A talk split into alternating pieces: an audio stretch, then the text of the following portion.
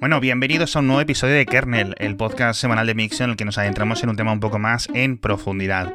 Vamos a hablar de esta super cripto telenovela que empezó en 2016, ese robo de más de 120.000 bitcoins en Bitfinex, porque francamente toda la historia y todo lo que ha ocurrido en los últimos 6 años hasta que ahora que las autoridades estadounidenses parece que han arrestado a los dos principales sospechosos es completamente fascinante. Para hablar del tema me he traído a Lunaticoin, creador del podcast homónimo que podéis escuchar. Básicamente simplemente tenéis que buscar Lunaticoin, un podcast sobre criptomonedas muy recomendado. ¿Qué tal estás? Bienvenido. Muchas gracias por invitarme. Bueno, gracias. Gracias a ti. Como digo, vamos a hablar de esto, pero ya sabéis que rápidamente suelo comentar primero el patrocinador antes de meternos en faena y así dejamos toda la entrevista de seguido. Que en este episodio de Kernel no son ni más ni menos que la gente de Randstad, porque, oye, si estás buscando directivos o perfiles altamente cualificados para tu empresa, sea de cripto o no, de cualquier cosa, y no sabes por dónde empezar, porque la verdad que el talento bueno escasea, pásate por randstad.es barra imparables, que es como ellos denominan a, esos, a esa nueva generación de candidatos imparables que tu empresa necesita. Ya sabéis que Randstad Professionals es la consultora de selección del grupo Randstad y, poder decirlo de una forma simple, pues te ayuda a encontrarlos, a seleccionarlos, a contratarlos de forma indefinida o de forma incluso también eh, temporal con su equipo de profesionales especializado por sectores y por puestos. La verdad es que os van a solucionar mucho la tarea. Así que ya sabéis, pasaos por randstad.es barra imparables, o enlace que os dejo en las notas del episodio, pero mientras nosotros nos vamos a hablar de este súper tema tan interesante. Lo primero que yo creo que te querría preguntar, eh, para poner un poco en, a la audiencia en contexto, es ¿qué es Bitfinex? Bueno, Bitfinex es un exchange eh, que siempre ha tenido bastante presencia, por momentos con más o, menos incidencia, pero siempre ha estado ahí. No diría que sea un exchange pequeño, o sea, ha, habido, han habido otros, por ejemplo, la llegada de Binance y demás, como que han acaparado mucho más eh, tráfico. Pero Bitfinex ha sido de los que siempre ha estado ahí y sigue moviendo mucho volumen. Eh, es uno de los actores que, que, lleva muchísimos años y por lo tanto tiene productos eh, exclusivos, eh, empuja mucho la red, por ejemplo, de Liquid de Bitcoin y es él, em, es accionista, creo, o forma parte de uno de los activos más tradeados, que es el USDT, básicamente una stablecoin del dólar. Eso es, del Tether y todo esto. Bueno, entonces, eh, ya sabemos un poco lo que es Bitfinex, que como ha dicho Lunati, es un sitio de, de intercambio, etcétera.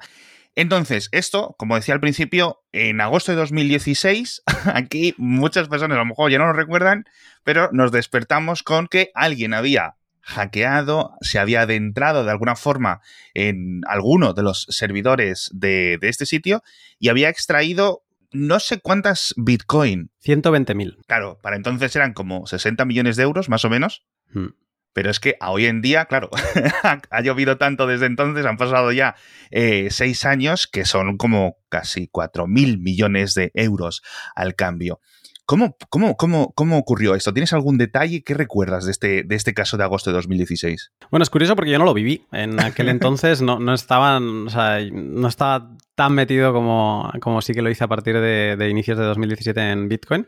Em, pero lo, que sucedió es, lo siguiente. Mm, bueno, eh, de hecho, en, Bitfinex está implementando un sistema bastante curioso. Está en, medio de una guerra eh, con Estados Unidos por, cómo, qué normas debía aplicar, eh, si debía ser considerado un custodio o no. Y ellos estaban estresando eh, una técnica que son los multifirmas, en los que, mm, para entenderlo rápidamente, digamos, el custodio se reparte entre varias personas, como las acciones de una empresa que hay tres socios, por ejemplo, ¿no? Pues digamos eh, que básicamente es así, ¿no? Para mover esos bitcoins necesitas la aprobación, mm, en este caso eran al menos de dos de tres socios. Entonces, todos los fondos de Bitfinex estaban de esta manera. ¿Por qué? Porque a Bitfinex le interesaba decir que ellos no custodiaban las llaves de ninguno de, o sea, no custodiaban los bitcoins de ninguno de sus clientes, que por lo tanto no eran un custodio. Eh, ¿Cómo estaban las llaves repartidas? Pues esas tres llaves era una del cliente, otra de Bitfinex y la tercera era de un servicio de custodia que es BitGo. ¿De acuerdo? Entonces, para mover fondos hacían falta dos firmas eh, de, estas tres eh, participantes. Entonces, lo curioso de este tema eh, estaba muy bien para el usuario porque había un, lo que se le llama una prueba de reservas continua. El usuario podía revisar la dirección de este multifirma y ver que efectivamente sus Bitcoin estaban ahí. era, un sistema bastante curioso. Y eh, lo que sucedió es que los usuarios querían retirar un, balance que les salía en su plataforma web, pero no, no les llegaban, ¿no? Entonces, los más avispados que sabían cómo funcionaba un poco el tema, revisaban en la cadena de bloques, en cualquier explorador, y decían, ostras, es que no hay fondos. O sea, en mi dirección, donde deberían estar mis 2, 10 bitcoins, no hay fondos. ¿Qué está pasando aquí? Wow. Y así es como empezó a haber un run run de algo está pasando, algo está pasando. Bitfinex tuvo unas 42 horas, eh, leía, hasta que hicieron ya el primer, mm, la primera explicación de lo que estaba pasando.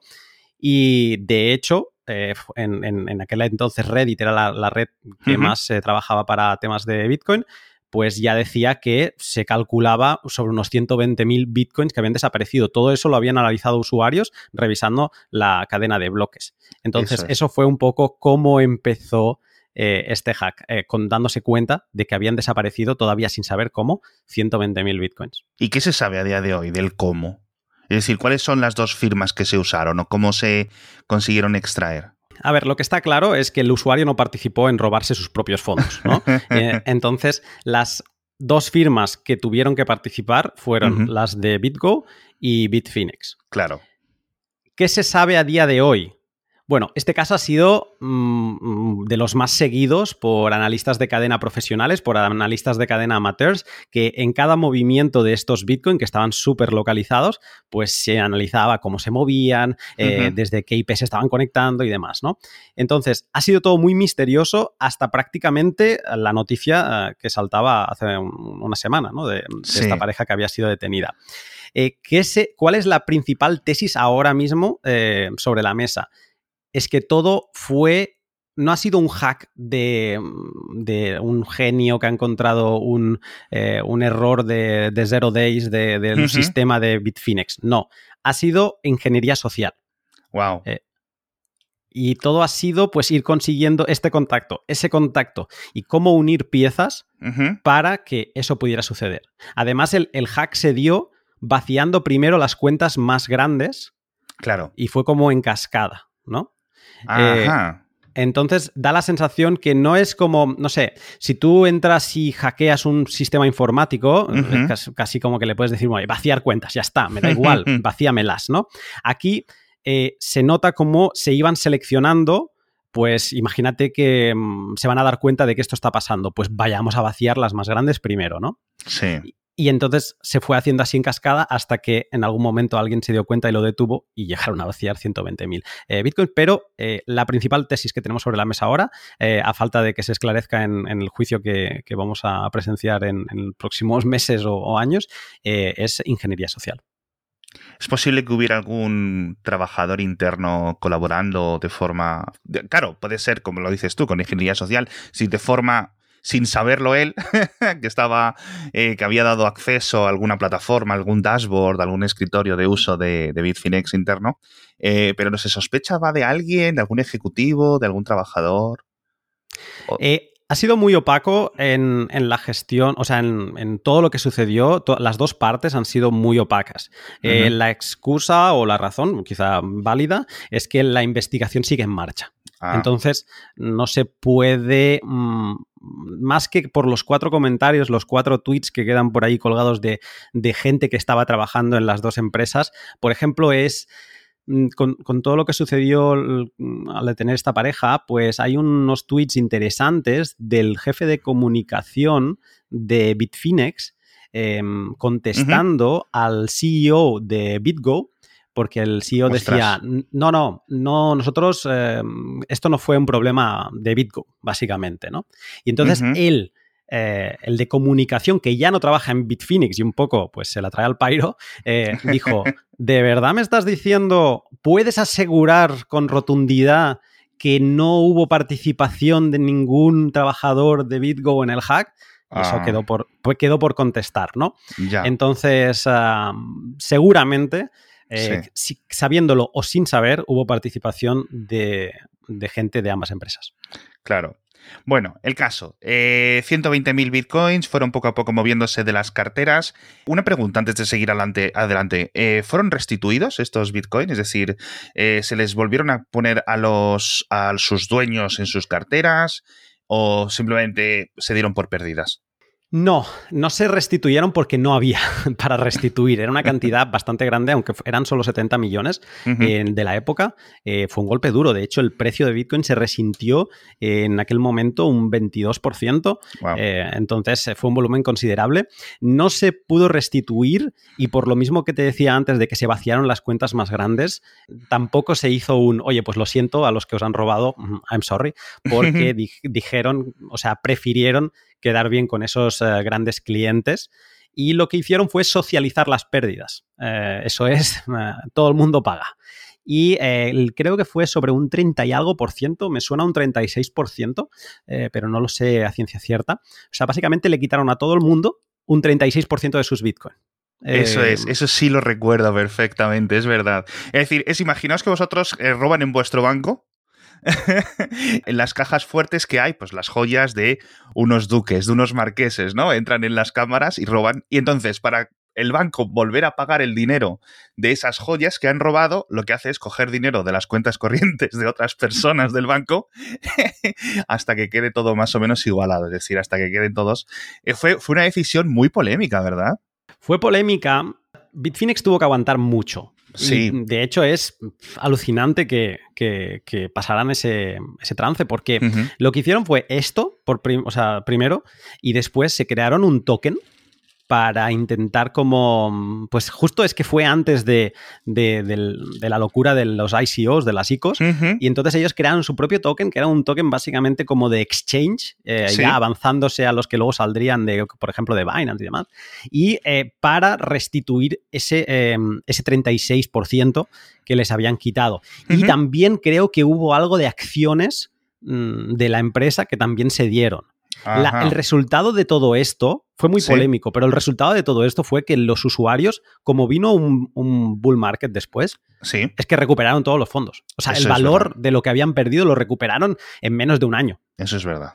Entonces, digamos que pasaron de puntillas por, por, por haber perdido 120.000 bitcoins. Es alucinante. Pero ellos restituyeron ese valor a sus clientes, por lo tanto, a día de hoy no tienen ninguna deuda que se sepa, con ninguno de sus clientes y ahora puede ser que recuperen buena parte de lo que perdieron y no al mismo precio, obviamente, a otro. mucho, a, una revaloración eh, gigante. Entonces, se roban estos 120.000 bitcoins y ahora vamos a hablar un poco de, de, las partes técnicas. Ok, ¿qué ha pasado desde entonces con esos Bitcoin, hacia dónde han ido. Tú ahora has hablado del tema de los analistas de cadenas de bloques, que es un tema muy interesante porque en, este podcast los oyentes, o sea, quizás no tengan un conocimiento tan profundo del mercado cripto como puedes tener tú, obviamente, ni yo estoy también a, mucha distancia de, tu conocimiento, y por eso te has venido al podcast y te lo agradezco, pero sí sabemos dos cosas. Una vez, en, en cadenas de bloques como Bitcoin, todas las transacciones son públicas. Todo el mundo puede ver no quién ha pagado a quién, pero qué cartera ha pagado a qué cartera, ¿vale? Esa es un poco la, gran ventaja, o una de las grandes ventajas eh, de Bitcoin, que es su, el hecho de que esté en abierto, en público para todo el mundo. Con lo cual, todos los movimientos eh, se pueden ver. Entonces, ¿cómo se consigue intentar evitar que te sigan los, que te sigan los pagos. ¿Cómo funcionan cuando yo tengo dinero en una cartera, cuando yo tengo bitcoins en una cartera? No quiero que se me asocie. ¿Cómo se consigue lavar el dinero o transferirlo, intercambiarlo, etcétera? Porque yo conozco eh, muchos sistemas. Estamos, eh, creo que aquí se utilizó Alphabay o, alguno de estos mm. que, que ya desaparecieron. A ver, como bien contabas, eh, Bitcoin es una cadena de bloques eh, abierta y totalmente transparente. Entonces, esto lo que significa es que todos los movimientos de todos los Bitcoins desde el principio, pues se puede ver dónde están. Eh, están en direcciones seudónimas, direcciones que son un número. O sea, son como las, cuentas de, en Delaware, ¿no? Cuentas numeradas, eso porque es interesante, porque no hay nombres asociados. Pues esto es lo mismo, no hay nombres asociados. Cómo tú te asocies con esa dirección es lo que te linkea a esos fondos, ¿no? Si, por ejemplo, yo ahora mm, tengo una dirección con un Bitcoin y hago un tweet y de, oye, envíame una propina a esta dirección, pues ya está. Cualquiera persona que revise esa dirección, vea un Bitcoin y dice, ah, pues eh, Lunati tiene un Bitcoin. Entonces, ellos eh, pasaron gran parte de los fondos a Alphabay. Em, luego, a través de estas darknets y demás, estuvieron haciendo diferentes movimientos, ¿vale? Y luego aplicaron principalmente en diferentes em, iba a decir establecimientos, pero no, en diferentes programas em, aplicaron una técnica que se llama CoinJoin, ¿vale? Para que nos hagamos una idea, voy a intentar hacer un símil de cómo se consigue el romper la trazabilidad, porque lo que estamos intentando es, nos están siguiendo la pista, quiero romper la trazabilidad. Y ahora es vamos a hacer una abstracción y nos vamos a ir a Hollywood y nos vamos a ir a una persecución en helicóptero de unos criminales, ¿de acuerdo? Entonces, pongo criminales, pero podría ser una persona normal, porque al final nos pensamos que la gente que quiere ocultar eh, sus movimientos son criminales y no es así. O sea, yo tengo derecho a mi privacidad y por lo tanto, mm, yo, por ejemplo, practico estas técnicas de, de CoinJoin, que voy a explicar ahora, porque yo valoro que la gente no sepa en, cómo muevo mis bitcoins, ¿no? pero bueno, vamos a suponer en un caso de Hollywood, policía el helicóptero sigue a un coche que está a la carrera, ¿vale? Eso es la cadena de bloques, es la visión que tiene ese helicóptero. Ve perfectamente a dónde está yendo ese coche. Entonces, ¿qué es un coin join? Pues un coin join es como si este coche entrase a un garaje, ¿de acuerdo? Cubierto, una nave industrial cubierta. Y entonces el helicóptero en ese momento no tiene visión de qué está pasando. El coche que perseguía era de color rojo, ¿de acuerdo? Y entonces, al salir de ese garaje, a la vez salen 10 coches azules. Ninguno rojo, ¿vale? Podrían ser todos rojos, ¿vale? Eh, incluso mejor. Venga, 10 rojos salen de ahí. Entonces el helicóptero dice, bueno, ¿a cuál sigo? Porque son, todos el mismo modelo. Eh, oye, se está esperando dentro. No, no, va la policía y no, no hay nadie ahí dentro. O sea, ha salido en uno de esos 10 coches, pero ¿cuál es? Es más, cada uno de esos 10 coches después se mete en otro garaje y de donde vuelven a salir otros 10 coches más. ¿Vale? Entonces, llega un punto donde, claro, del primer garaje sabemos que uno de esos 10 es el, son los eh, ladrones. Del siguiente garaje salen otros 10. Mm, entonces, las probabilidades cada vez bajan más. Claro. Porque los saltos hacia atrás eh, van aumentando y por lo tanto no es una décima parte. Es una décima parte de una décima parte, ¿no? Entonces, eh, un coin join es esto, es eh, participar en una transacción donde se unen monedas de diferentes personas y salen normalmente se salen en, diferente denominación, o sea, da igual que entre un Bitcoin 10 y 20, pero luego salen eh, todo en monedas de un Bitcoin, ¿no? Y no sabes de cuál es cuál. Eso es una de las técnicas, hay otras, pero esa es la principal técnica para romper la trazabilidad. Y eso es lo que ellos habían practicado eh, con más o menos acierto, pero hasta cierto punto se habían comportado mm, de forma correcta si lo que no querías es que te pillasen. De un tiempo a esta parte se habían relajado y eso se ve mm, perfectamente en su comportamiento.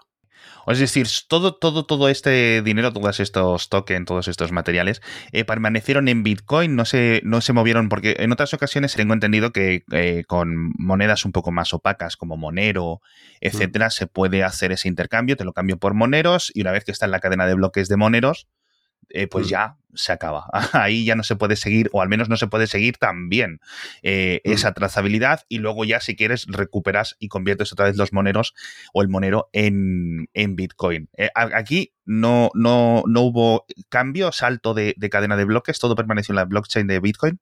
Ellos, ellos hicieron algún mm, cambio a monero, lo que se llama como un monero swap, y aún así los engancharon en la vuelta.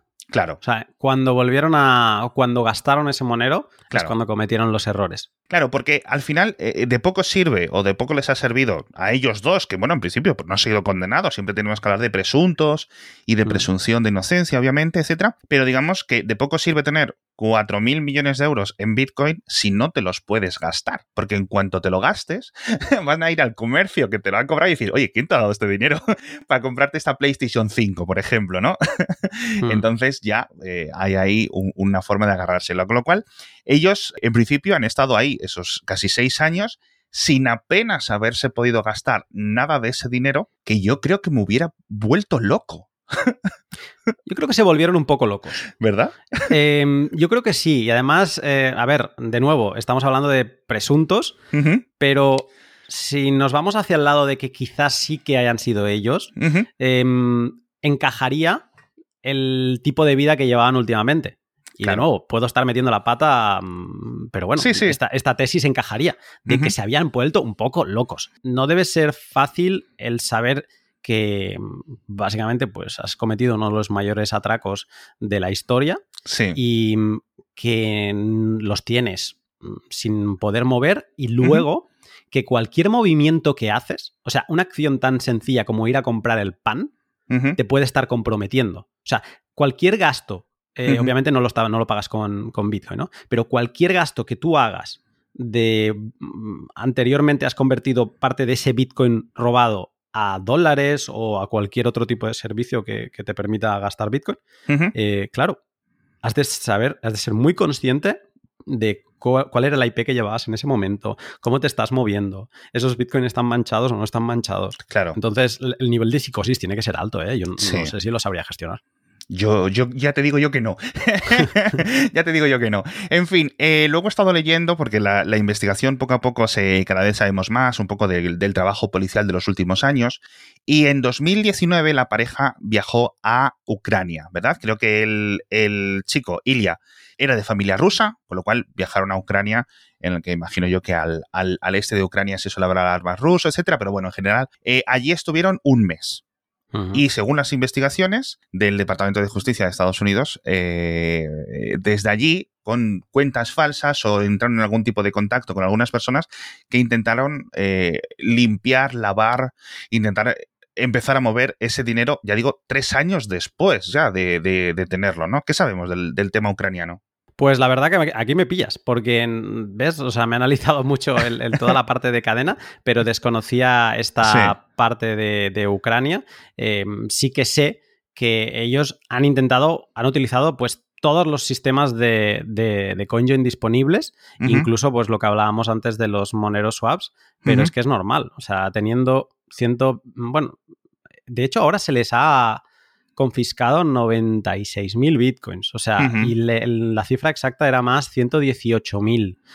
entonces, ahí, ahí bailan unos 20.000 bitcoins.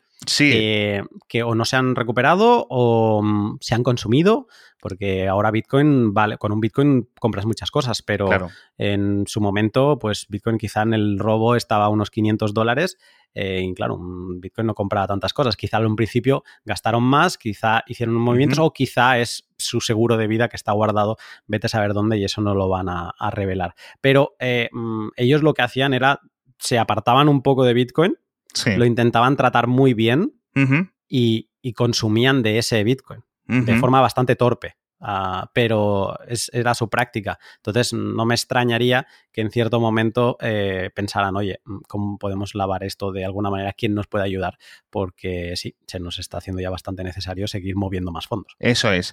Eh, lo que sabemos, o al menos lo que alegan dentro de la investigación de, que ha acabado con la detención, es que durante este viaje de agosto de 2019, repito, en principio en sus cuentas de la nube, que puede ser un Dropbox, puede ser un OneDrive, puede ser un iCloud, etcétera, empezaron a almacenar ahí documentos, imagino que los típicos ficheros de Excel con claves, etcétera, y cositas así que quizás la, policía lo descubrió a posteriori, una vez que analizaron sus ordenadores, eh, etcétera, ¿no?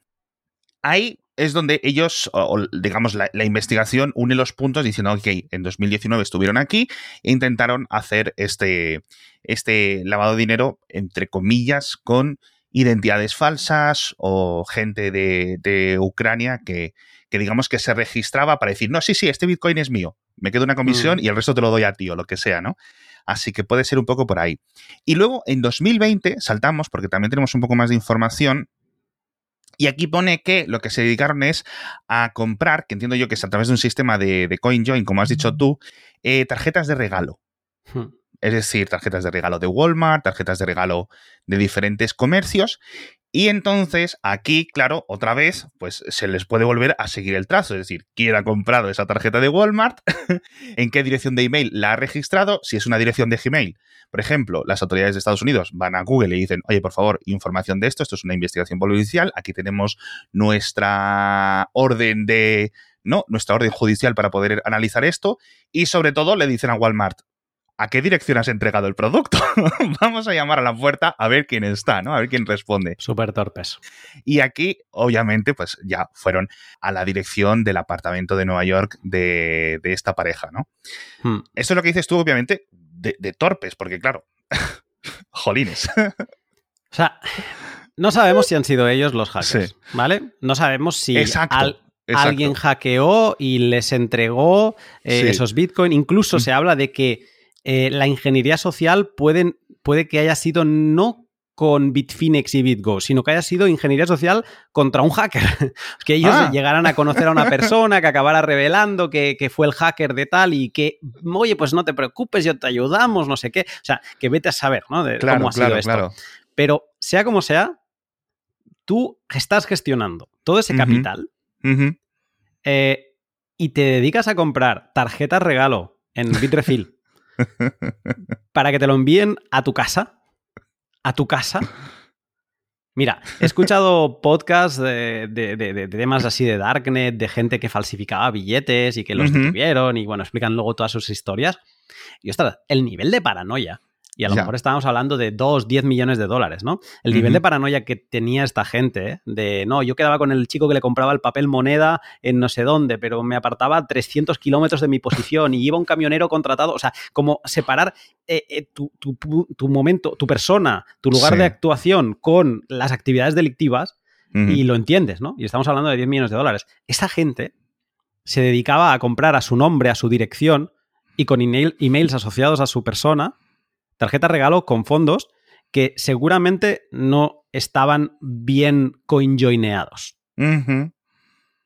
Entonces, muy torpes en, varias, por varios motivos, pero no sé, no sé cómo actúas en estas situaciones, pero hmm. digo yo que debe haber expertos para esto también, ¿no? Que puedas pagarle sus servicios. Yo imagino precisamente que es a lo que fueron a Ucrania, a intentar buscar algún experto, lo típico, ¿no? Como suelo decir en el podcast, un adolescente de 15 años ucraniano, que suelen estar siempre detrás de alguna movida, que es un poco el estereotipo, ¿no? De, al menos peliculero de Hollywood, pero yo creo que es un poco lo que, lo que intentaron.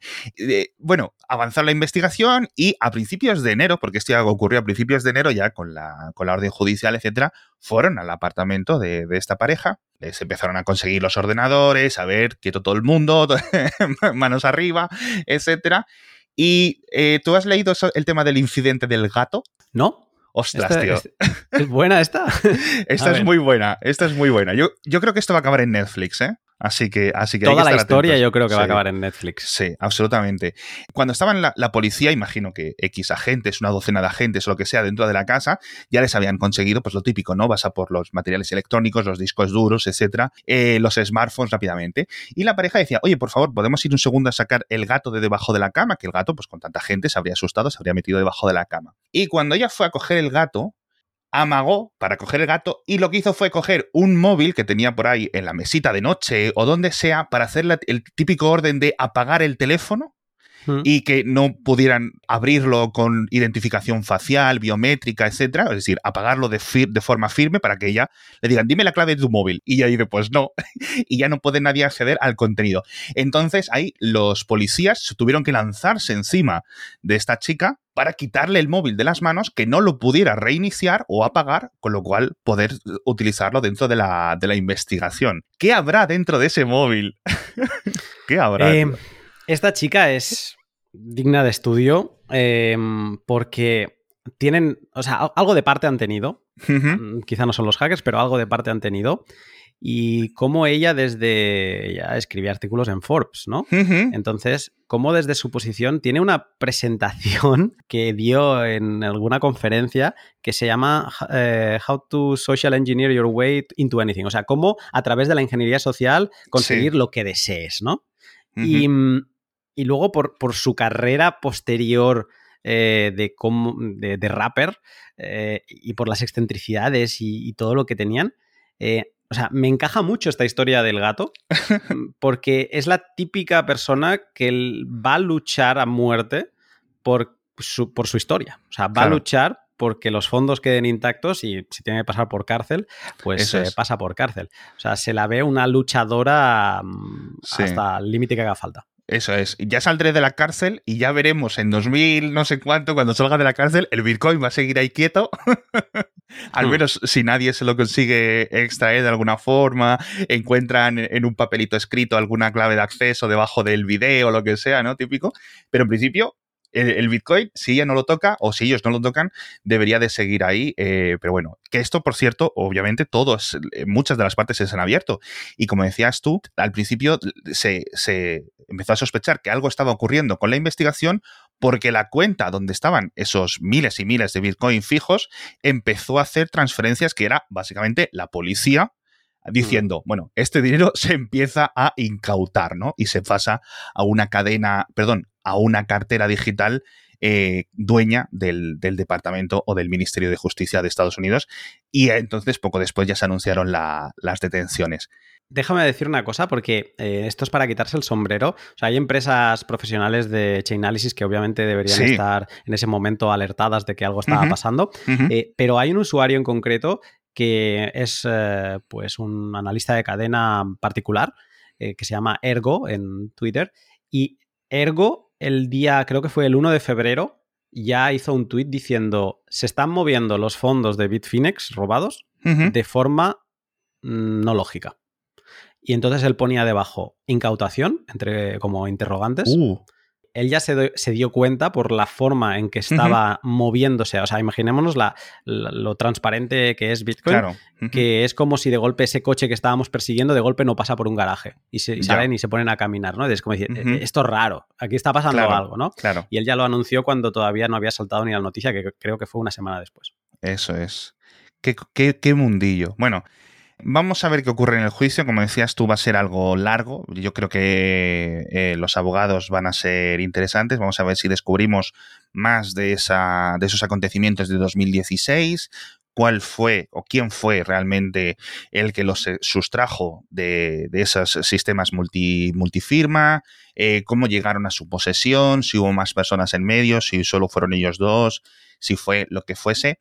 Así que bueno, muchas gracias Lunaticoin por venirte.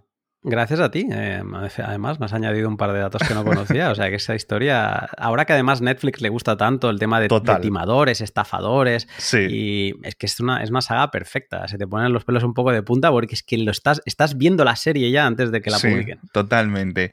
Bueno, obviamente le podéis seguir en arroba lunaticoin en Twitter, pero por favor escuchad su podcast. Eh, ¿Cómo pueden escuchar tu podcast? Lunaticoin, simplemente, ¿verdad? Fácil, sí, Lunaticoin en cualquier plataforma de podcast, en YouTube también los voy colgando, así que si me buscan por ahí, pues eh, me encontrarán. y, no, y como me decías antes, muchas gracias por invitarme, ha sido un placer charlar contigo.